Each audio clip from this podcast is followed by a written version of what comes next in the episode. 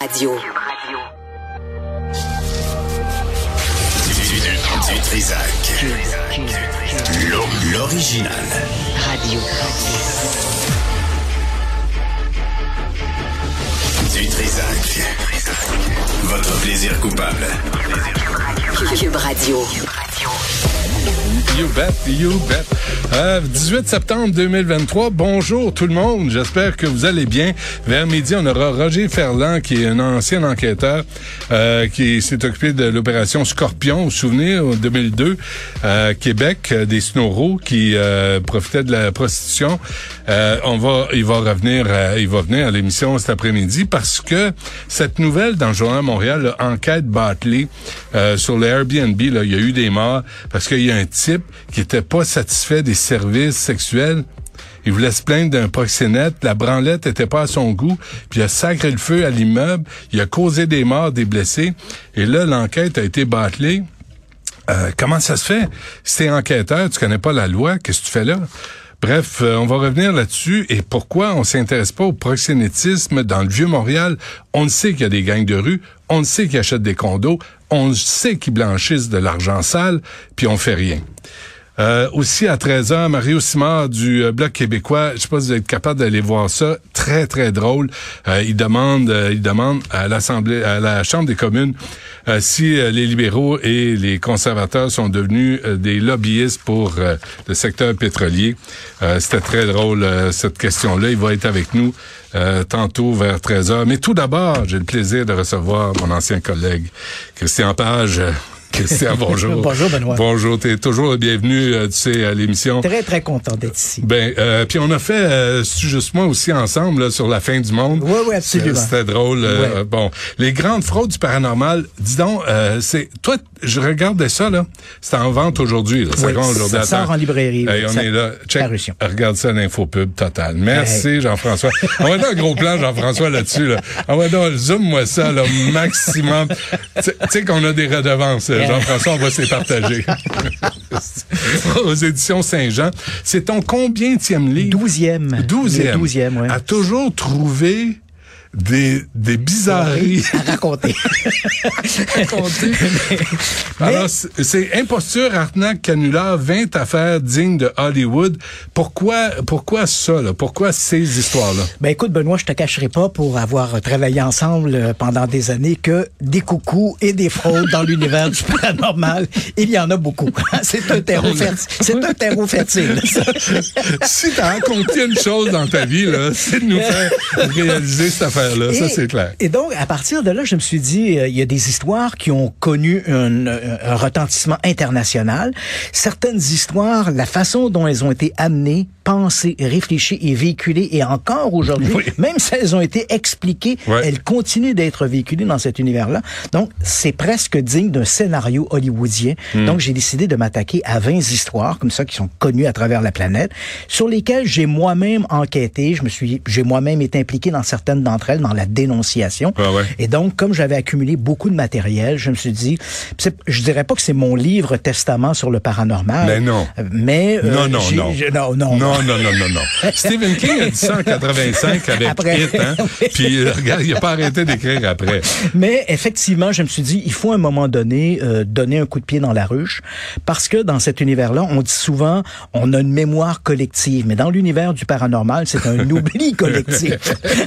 Donc, une histoire qui est aujourd'hui dénoncée, démontrée comme une fraude, on va laisser retomber la poussière pendant un temps, Ouais. et tu peux être certain que dans deux ou trois ans, la même histoire Ouais. va se retrouver dans les médias sociaux. Tu vois, tu me dis ça, là, puis je pense à Martin Carly, qui m'avait dit la même chose à propos des vaccins qui étaient liés euh, à l'autisme. Oui. Puis euh, trois fois, il avait raconté comment cette erreur-là s'était euh, mise en place, oui. glissée, puis on y avait cru.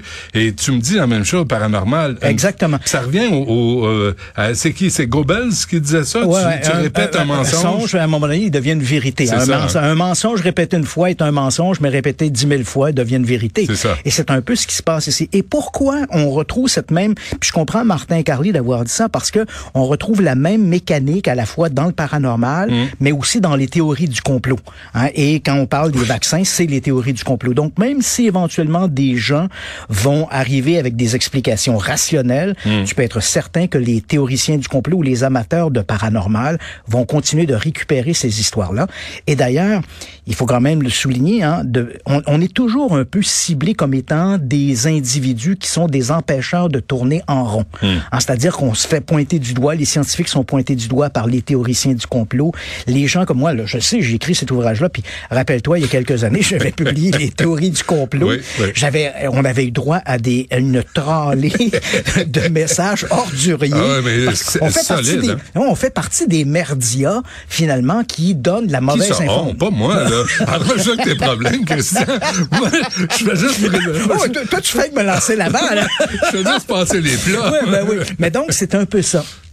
Et je sais que euh, mon, mon travail, dans le fond, c'est de dire, ben, je suis pas là pour dire les ovnis n'existent pas, les fantômes n'existent pas, mais dans cet univers-là, il y a de la fraude. Ouais. On arnaque les gens, on va chercher de l'argent dans vos poches, et voici pourquoi, voici de, la, de quelle façon c'est fait. Et je sais qu'à la sortie de cet ouvrage-là, il y a des gens mais en même temps, je les comprends parce que quand tu donnes un coup de pied comme ça dans la ruche, c'est un peu de Tu les discrédites. Tu les discrédites d'une Ouais. certaine façon. Et le fait qu'ils vont te critiquer, c'est ils ont l'impression que ce que tu fais, c'est que tu transformes leur univers. Or, ces gens-là disent tous, et on, on le sait hein, pour de longues années, ces gens-là se définissent toujours un peu comme des chasseurs de vérité. Ouais. Mais la vérité, ils en ont rien à cirer. Ce qu'ils veulent, c'est avoir raison, parce Ouais. que s'ils ont raison, ils continuent de vivre dans un monde rempli de licornes et de farfadets. De chupacabra. Et- Arrête. Tu sais comment toujours fait peur. C'est. Euh, je veux pas, je veux pas aborder euh, les histoires comme telles parce que on veut que les gens les lisent. ouais, hein. exactement. Fait que je ferai pas dire, ouais, alors c'est quoi les 20 affaires là? Non, non, on ira pas là. Sauf que euh, d'abord ton arnaque préférée de ton livre, c'est laquelle? Sans entrer dans les détails parce qu'on veut que les gens mon lisent. arnaque préférée, c'est les Wunderwaffen. Les Von... Ça cramouille. Hein? Incroyable. Je te Hein? le dis. Et ça, c'est parce qu'il y a eu l'hommage à la Chambre des communes. Ouais, ça, on pourrait quasiment. Mais c'est vrai que les Wunderwaffen, les, les nazis, hein, le- il y a comme une espèce de- d'engouement autour de ça. hein. Ça fait des bons méchants. C'est des bons vilains. Ouais. Ils, ont des vest- ils, ont, ils ont des vêtements signés Hugo Bosch. ils sont beaux puis ils sont propres. Ouais, hein. ouais, puis ils fument leur cigarette ah comme puis- ça, c'est ça. Ils font des. Monsieur Page! Ouais, ça, ça fait des bons, des bons bandits, hein, des bons vilains. Ben oui. Et il y a toute une mythologie qui s'est mise en place. Et à travers cette mythologie-là, c'est quand même, c'est quand même indécent parce que les nazis, dans cette mythologie, ne sont plus des perdants. Hein. Ils ont été recyclés d'une autre façon. Hitler a survécu au bunker. Il s'est enfui Oui, en Antarctique. oui. Il vit sous terre avec des extraterrestres et tout le reste. ouais. Ils ont même des bases sur la Lune. Hein. Les nazis ont mis des bases sur la Lune. Bon, n'importe quoi. mais, mais on comprend que... Celle-là, je l'avais pas entendu. Des bases sur la Euh, Lune. des ba- oui, et dans l'Antarctique, des bases souterraines dans en l'Antarctique. Uruguay, en Uruguay, euh, tu sais, euh, Ouais. Dans l'Amérique latine, j'avais lu ça quelque Euh. part. Mais sur la Lune, Ouais, ça, euh, ça, tu m'as- sur- sur la- ils ont même inventé une machine à voyager dans le temps qui s'appelle la de Bell, hein, la cloche. Oui, oui, ben oui. Mais c'est vrai que celle-là, celle-là frappe l'imaginaire à cause justement de la glorification par certains Oui. de, de, de, d'époque nazie. Et tu as raison parce que en dessous de ça, ce que l'on voit, c'est que les propagandistes de cette idée-là que les nazis ont inventé des armes extraordinaires, puis là tu te poses la question, mais s'il y avait de telles armes, pourquoi n'ont-ils pas gagné la guerre? Ouais. C'est parce qu'ils ont décidé de passer à autre chose. Tu sais Là, donc, ils sont, ils sont à la hauteur des dieux, ils communiquent avec les extraterrestres, des bases sur la Lune. Et, quand on fouille, on gratte le lustre de ça, on constate que souvent les propagandistes de ces histoires-là qui sont entièrement inventées, faut le dire tout de suite, il n'y a aucune archive qui a été récupérée après la Deuxième Guerre mondiale qui vient supporter l'invention de ces armes extraordinaires. Le mieux qu'on avait, c'est qu'on avait développé un avion qui s'appelait le Horton HO-229 qui devait être un avion euh, turbopropulsé, là, à réaction plutôt. Hmm. Et euh, cet appareil-là, les, ingénieurs de la Luftwaffe avaient fait une, erreur. Le moteur était trop gros pour rentrer dans l'avion. Fait que c'était trop... Oh, petite erreur. Mais, les Soviétiques euh, sont rentrés puis ont pris une partie des plans. Oui. Hein? Les, Soviétiques et les Américains également dans une opération qu'on a appelée Opération Paperclip. Donc, ils ont récupéré le savoir allemand qu'ils ont éventuellement recyclé, notamment hmm. dans les voyages spatiaux, etc. Mais il y a tout toute une mythologie qui s'est mise en place après la guerre de gens qui ont commencé à dire, ben, et, et en particulier lorsqu'est arrivé l'énigme des soucoupes volantes. Hein, elle commence en 1947. Et là, des gens, des frustrés, hein, des anciens nazis un peu frustrés, ont dit, ouais, ça vient de chez nous, on avait créé des soucoupes volantes et la- le mythe s'est mis peu à peu en place. C'est vrai, ça? Hein? Non, Le- pas du tout. Les soucoupes volantes, parce que j'ai- vu des photos euh, de, dans des laboratoires nazis où il y avait des engins. En forme de disque, Ouais. euh, fraude? Ça n'existe- oui, c'est une fraude entièrement. Hey, J'avais Et- investi là-dedans. Je pense que j'ai tout perdu. C'est moi. Je peux, je peux bien encore travailler Ah oui. sans Mais- dessin. Et donc, il n'y a rien là-dedans de vrai. Mais quand on gratte le lustre, on découvre que derrière ça, de- derrière cette mythologie, il y a souvent des gens qui sont un peu néo-nazis, qui, en fait, qui glorifient cette pensée-là de l'Allemagne nazie qui était supérieure à tout le reste. Là, je dois dire aux gens qui nous écoutent, peut-être qu'ils nous regardent pas, là, que tu dis tout ça et tu as toujours été extraordinaire là-dedans, Christian, sans note, aucune. tu me fais peur. Tu sais, tu, euh, je- combien... Je, je suis un extraterrestre. je, je sais, reptilien. Yo. Oui. J'aime les roches. tu, tu m'inquiètes. Combien de temps t'as mis? Parce que t'es quelqu'un qui travaille fort. Oui. Qui est rigoureux. Je t'ai jamais vu euh, arriver pour une chronique. Je sais pas les autres s'ils s'intéressent, là, comme euh, je le faisais, mais, mais je t'ai jamais vu arriver avec une, euh, pour une chronique mal préparée. Jamais. T'es- T'es sacre à moi. Tu pourrais donner des leçons à bien du monde Ben, quand c'est le temps de faire des chroniques. Combien de temps t'as mis pour chaque chapitre de ces 20 arnaques? Le- L'écriture du livre a demandé à peu près six mois. Mais c'est quand même 40 ans d'investigation. Tu sais, ça fait 46 ans que je suis dans ce milieu-là, puis j'accumule Ouais, ouais. du matériel, du matériel, et éventuellement, ben, j'ai, j'ai- on le publie, et parce qu'on espère que le, le public a droit à cette information de qualité. Mais, mais la, la première fois que je t'ai rencontré, tu m'avais présenté, tu venais pour un de tes livres, Oui. un des premiers d'ailleurs, et tu racontais que tu étais sur une route, puis tu avais vécu une expérience paranormale. T'es-tu encore là? Est-ce que cette expérience-là, là, est-ce qu'elle t'habite encore? Oui, absolument. Ah oui? Ouais. Et même si j'ai pas vraiment trouvé d'explication, Ouais. quoique j'aborderais davantage cette expérience-là en termes de psychologie plutôt qu'en termes paranormal. hein. Je pense que Aujourd'hui? oui, oui, je pense que Ah le ouais. cerveau est disjoncté euh, quelque part. Mmh. Euh, Bon, tu sais, je, parce qu'aujourd'hui, les sciences cognitives nous montrent à quel point notre cerveau reformule la réalité. Hein, on vit une expérience. Surtout quand je me regarde dans le miroir. on se trouve bon. on se trouve bon. On est tout seul à partager cette opinion. C'est vraiment Mais-. Mais donc, à- et cette expérience-là, bien sûr, ça m'a amené à m'intéresser au paranormal. Donc, 46 ans plus tard, elle m'habite toujours. Ouais. J'ai toujours, et on, on se connaît depuis de nombreuses années, et tu sais quelle est ma passion pour le sujet. On peut pas sortir le... Crois-tu Mais- encore? As-tu des doutes que quelque chose quelque part existe? Euh, Je te dirais, c'est amusant parce qu'il y a eu un, un point de bascule à un moment donné. Quand j'étais plus jeune, je croyais que 90 à 95 Ouais. du paranormal était vrai. Aujourd'hui, je sais qu'il n'y a que 5 à 10% de vrai. Puis encore là, quand De je vrai dis dans le sens de- vrai dans le sens qui a été documenté. On n'a pas d'explication. Ça veut pas dire que les fantômes existent, mais des cas bien documentés qui laissent peut-être envisager Ouais. qu'il y a quelque chose qui nous échappe. Mais le reste, c'est vraiment de la, mani- de la manipulation de l'information par les auteurs, par les médias, etc. Hmm. Ouais. Donc, il y a des intégristes religieux, là, on le voit, là, il y a des guerres Ouais, euh, partout, des attentats. Il y a des intégristes, tu- l'as mentionné dans le paranormal aussi, hein? Oui, absolument. Dans l'univers du paranormal, c'est amusant parce que dans ce milieu-là, les gens ont, ont fait appel à la foi, comme dans les milieux religieux. Donc, on retrouve à peu près la même mécanique. Faut que tu hein. crois. Faut que tu crois. Et on expli- et dans, dans la religion, par exemple, c'est tu crois aveuglément parce que le pouvoir, il est détenu par un invisible personnage, Ouais. alors que dans l'univers du paranormal, la cible, les méchants, ce sont ou les scientifiques ou les gouvernements qui nous cachent de l'information. Et donc, on croit, mais on croit sur, encore une fois, un ennemi invisible qui dissimule de l'information. Et ce qui, est, ce qui est amusant, Benoît, dans cet univers-là, c'est que quand tu critiques ces éléments-là, parce que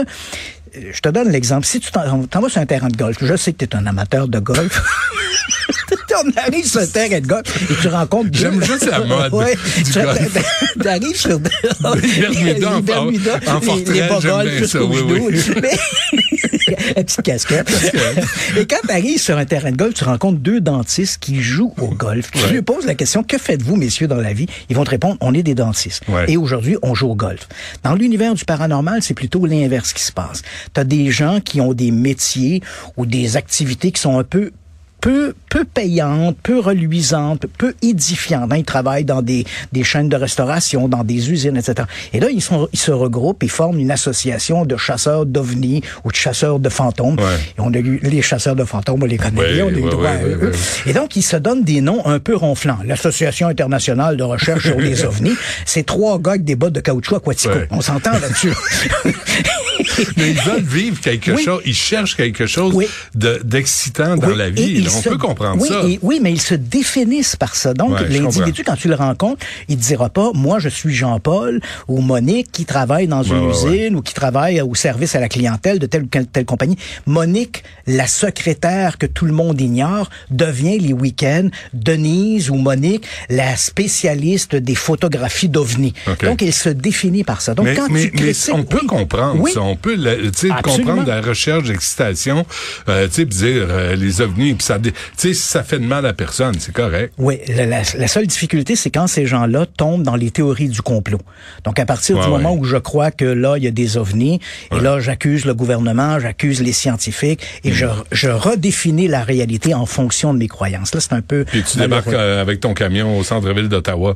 Oui, oui, c'est ça, hein, pour la recherche de la vérité. Dernière affaire, euh. Christian Page, on n'a même pas parlé de Cabra, je Ben suis bien non, déçu. on- il est pas là-dedans. Il est pas dans hein? il est pas dans le livre. Peut-être je- y aura-t-il un tome 2?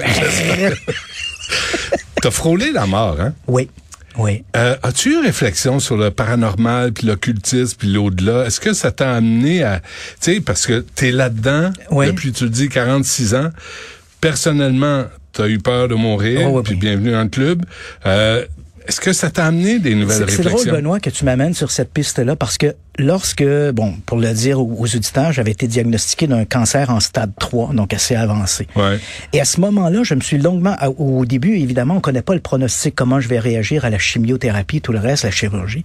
Et à ce moment-là, je me suis mis à réfléchir, je ne crois pas, ni en Dieu, ni à la vie après la mort, je ne crois en rien de ça. Et, et après 46 ans, j'ai pas trouvé de preuve qui me permet de croire à ça. Ouais. Et je me suis longuement posé la Et question. t'as cherché, hein? Oui, j'ai cherché. Les, les, les artefacts euh, Oui, exact. J'ai- parcouru le monde ouais, à la recherche de réponses. Et au moment où le diagnostic tombe, je me suis souvent posé la question, est-ce que j'aurais eu plus de sérénité si j'avais cru en Dieu, si j'avais cru à une vie après la mort? Mm-hmm. Parce que je n'étais pas serein. Hein, J'avoue, j'ai eu une, une grande période de détresse psychologique.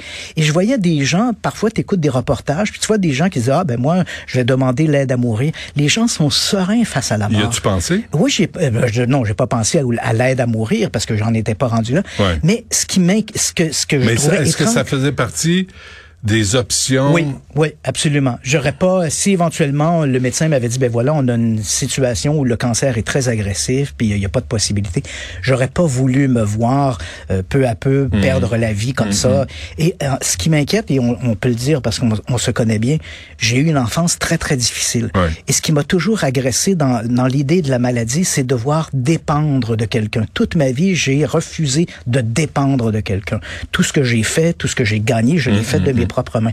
Et soudainement, l'idée d'être malade, alité, être dépendant de services autres, ça, ça m'agaçait. Ça, ça, pour moi, était une ombre au tableau. Au point où tu l'as même pas dit. T'es tellement bête. Oui, oui, Moi, je l'ai appris par, par la bande. Même pas foutu de me dire, tu sais, euh, je fais le pas. euh, ça va pas bien. Puis il a fallu que, tu sais, je, Ouais, ouais, je te contacte parce que t'es- t'es t'es vraiment quelqu'un. Eh, ouais. que-. Ben écoute, profitons Non, que non, ça va bien. Je suis en rémission, mieux, ça va bien. Et je suis très content de te retrouver Ah, aujourd'hui. Ça a été pour moi un grand plaisir. Christian Page, des grandes fraudes, du paranormal, imposture, arnaque, canular, 20 affaires dignes de Hollywood. Vraiment, c'est le fun à lire.